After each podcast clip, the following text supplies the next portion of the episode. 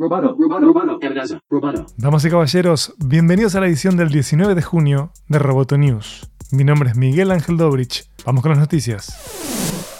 Nuevamente, las políticas del App Store de Apple son acusadas de ser draconianas y anticompetitivas. La lluvia de críticas viene de pequeños desarrolladores independientes y de gigantes tecnológicos. El presidente de Microsoft, Brad Smith, dijo en conferencia de prensa que las tiendas de aplicaciones móviles hacen que sea más difícil competir que Windows cuando fue demandada por el gobierno de Estados Unidos por preocupaciones antimonopólicas hace dos décadas. El New York Times informó el jueves que una nueva aplicación de juegos de Facebook fue rechazada repetidamente de la App Store por ofrecer una interfaz similar a la de una tienda para explorar juegos. Apple tiene su propia plataforma de juegos por suscripción llamada Apple Arcade.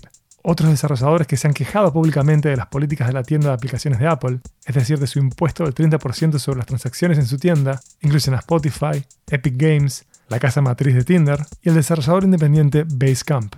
En una entrevista con The Verge esta semana, el presidente del subcomité antimonopolio de la Cámara de Representantes de los Estados Unidos, David Cicciline, calificó el impuesto de las aplicaciones de Apple como un robo y acusó a la compañía de aplastar a los pequeños desarrolladores. Spotify continúa apostando a dominar en la industria del podcast. En las últimas horas anunció un acuerdo con Warner Bros. y DC Entertainment para producir una serie de programas originales vinculados al universo de los superhéroes.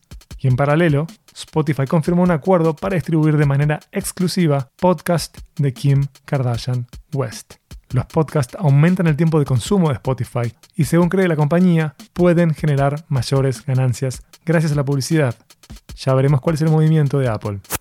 Ya están abiertas las postulaciones del programa de capacitación en línea en gobernanza de Internet para jóvenes, el IGF Youth Ambassadors Program de Internet Society. Si estás interesado en la gobernanza de Internet y tienes entre 18 y 30 años, chequea www.internetsociety.org barra fellowship barra IGF-Youth-Ambassadors-Program.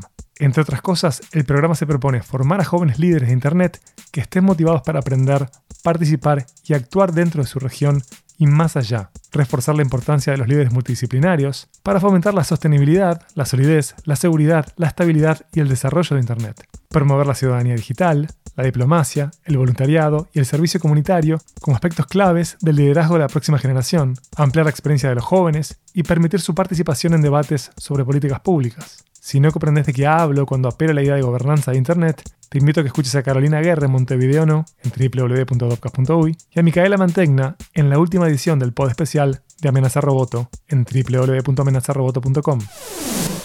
Roboto News es parte de Dopcast. Te invito a seguirnos en Twitter en arroba amenazaroboto y en facebook.com barra amenazaroboto. También estamos en instagram.com barra amenazaroboto. Mi nombre es Miguel Ángel Dobrich y como de costumbre, la próxima edición serán acompañados por Natalia Arralde. Hasta la próxima.